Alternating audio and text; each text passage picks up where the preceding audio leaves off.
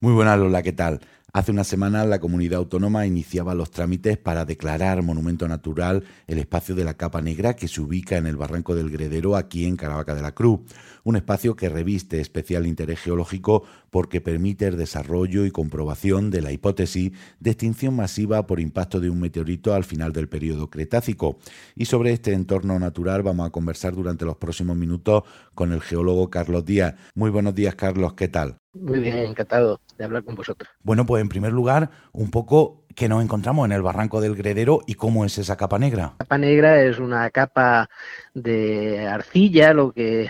la gente normalmente llamaría de tierra, que no es especialmente llamativa en cuanto a su en cuanto a su aspecto visual, ¿no? Cualquier persona pasaría por allí y no le daría la más mínima importancia y lo único que tiene de, peculiar es que es mm, bastante más oscura que casi todas las otras mm, rocas o piedras que podemos encontrar en ese mismo barranco, ¿no? Y también es curioso que en los años 70 fue estudiada por muchos científicos extranjeros eh, que buscaban definir muy bien el, final del periodo cretácico, que no solo es el fin de un periodo geológico más, sino que además es el fin de una era, la era mesozoica, y querían un poco estudiar el tránsito entre esa era y la que viene después, que es la era en la que vivimos nosotros, ¿no? Lo curioso del asunto es que al estudiar con detenimiento esa pequeña capa de arcilla que marca el límite entre el Cretácico y el siguiente periodo, la siguiente era, eh, descubrieron pues unas características muy llamativas, muy extrañas, como puede ser un alto contenido en iridio, una caída brutal en el contenido de microfósiles y todo eso en el contexto de, de unos estudios similares que se estaban haciendo en otro lugar en Italia y en Dinamarca, pues sirvieron un poco como fundamento de esta teoría ya ampliamente aceptada de la colisión de un gran meteorito eh, en el paso del Cretácico al Paleógeno, que es el siguiente, el primer periodo de, la siguiente era, ¿no? Y, digamos, asociar ese, ese impacto de meteorito a la extinción de numerosas especies, no solo la más llamativa, que es la que siempre se nombra, que es la de los dinosaurios, sino de otras muchas también muy llamativas y que son fósiles típicos por aquí, por la zona de Caravaca, como son los ammonites, en final del, Cretácico, y, hay una, digamos, una extinción que supera el 60% de las especies conocidas en ese momento, ¿no? Entonces, como Caravaca, el barranco del Gredero, es uno de los tres lugares que dieron lugar a, digamos, al inicio de esta teoría, pues tiene una enorme importancia científica, que es lo que creo que se quiere reconocer con este, con este esta denominación de monumento natural, ¿no?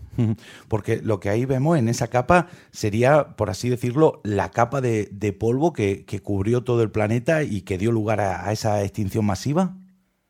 Eh, bueno, mm, la capa en sí, la capa negra, tiene un espesor de unos pocos centímetros aquí en Caravaca. Entonces, el polvo del impacto del meteorito que cayó en el fondo de lo que eran mares en aquella época aquí, claro, no existían las montañas que vemos ahora, esto era una zona marina. Y entonces el polvo del impacto pues, se, depositó efectivamente en el fondo del mar, pero eso es una capa muy pequeñita, escasamente un milímetro, dos milímetros, eh, que contiene las huellas de ese impacto. Pero encima de eso, de esa pequeña capa milimétrica, se deposita durante un cierto tiempo un, un barro, una arcilla, que por no tener, por no tener, mm,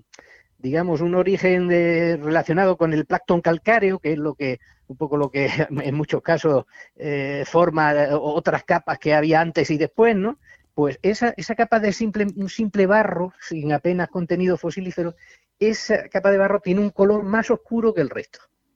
Y esa capa mm, un poco más oscura, que tampoco es negra, como piensa la gente, simple aquí en Caravaca es de un color eh, gris oscuro,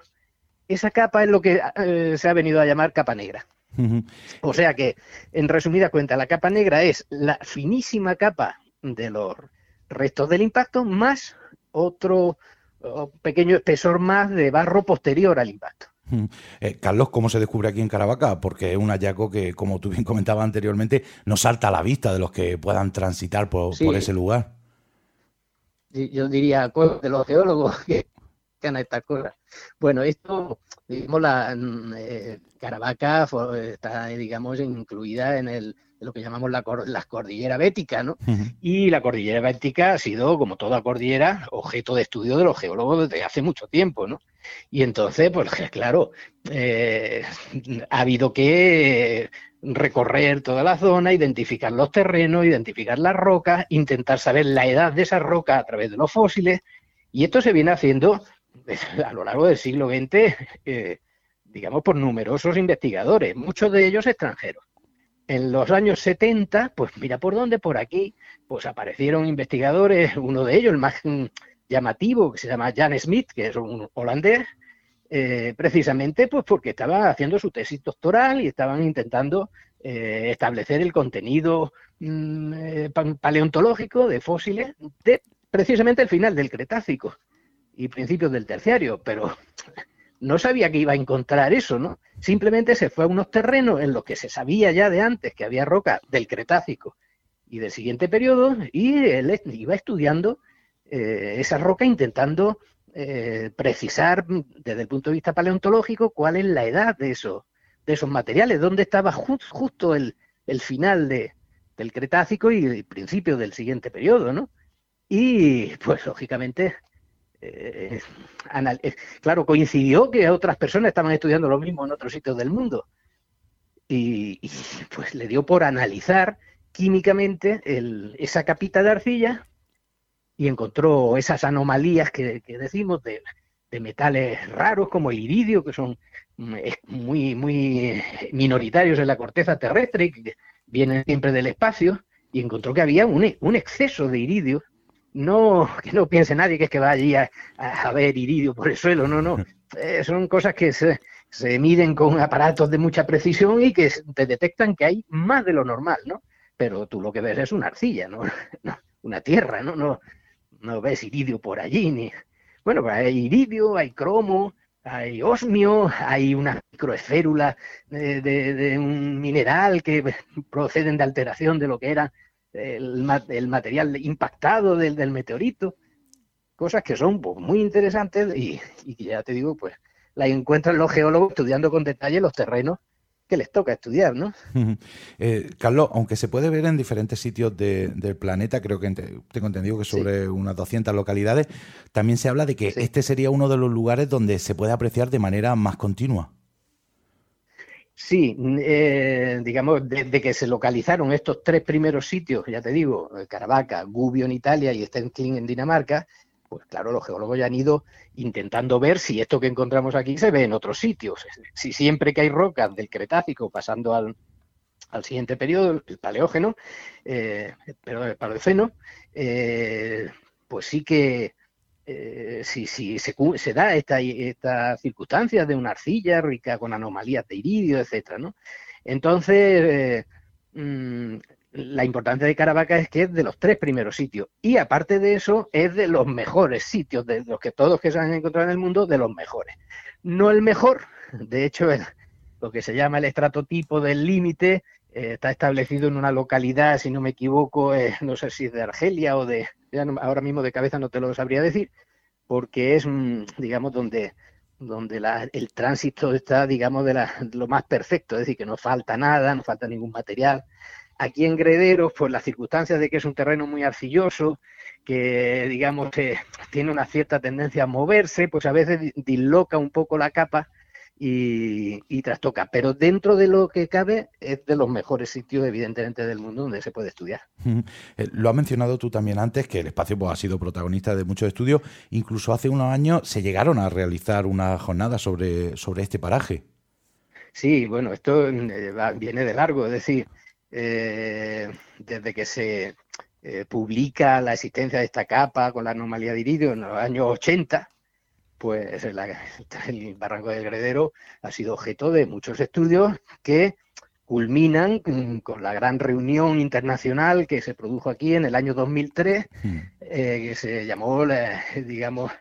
eh, Bioeventos Caravaca 2003, que fue una gran reunión internacional donde vinieron científicos de todo el mundo a hablar precisamente mm, de la capa negra y de las extinciones masivas Eh, y estuvieron, estuvo Jan Smith, el holandés este del que hemos hablado, pero es que aquí durante unos días en Caravaca hubo gente de Rusia, de Canadá, de Japón, de, multitudes, de México, de multitud de sitios del mundo, eh, durante unos días hablando de estos temas. Eh, fue una reunión que se, se fraguó, digamos, gracias a la intervención de Pedro García Esteller, nuestro querido Pedro, y y un eh, paleontólogo de en aquel entonces de la Universidad del País Vasco, Marcos Lamolda, que fue un hombre que se comprometió a, digamos, ayudar a que esto se pusiera en valor y, fuera conocido, y fue, él el que se trajo a todos estos científicos de, de primera línea a discutir aquí en Caravaca durante unos días, pues eh, todas las circunstancias de, de, los, de las grandes extinciones, de las colisiones de meteoritos y de, la, digamos, los, análisis sobre estas capas de transición. Y, y ya de allí, en el 2003, ya se firmó un, manifiesto en el que se pedía que el Barranco de Heredero fuera declarado patrimonio de la UNESCO. o sea que tú fíjate, patrimonio de la, de la UNESCO, de la humanidad, ¿no?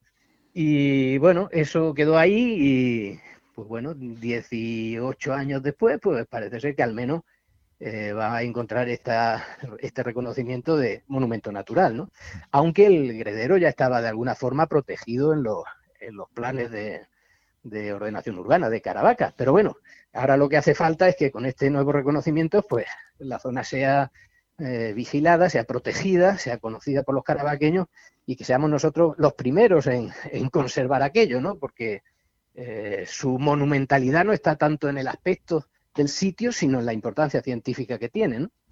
Porque eh, a ese tema quería llegar, claro, una de la importancia de esta declaración es que sirva para ayudar a, su cuidado y a, su conservación, porque se trata de una evidencia que puede ser degradada o se podría llegar a perder.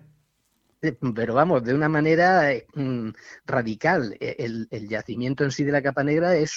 súper, súper frágil, es muy, muy delicado es una es algo muy pequeño y entonces, claro, si allí va la gente, se dedica todo el mundo a picar, como ese de gente que ha ido buscando eh, huesos de dinosaurio o polvo de dinosaurios o, un yacimiento de herido, aquello se, vamos, eh, en nada se termina, ¿no? Entonces, pues esa es la cuestión. Yo por eso a veces me, da cosa de, incluso decir dónde, dónde, está, porque es que ha ido mucha gente por allí sin ton ni son a, a picar y coger trozos pensando que va a encontrar allí un, tesoro nuevo. Es una cosa que debe que, claro, eso es una,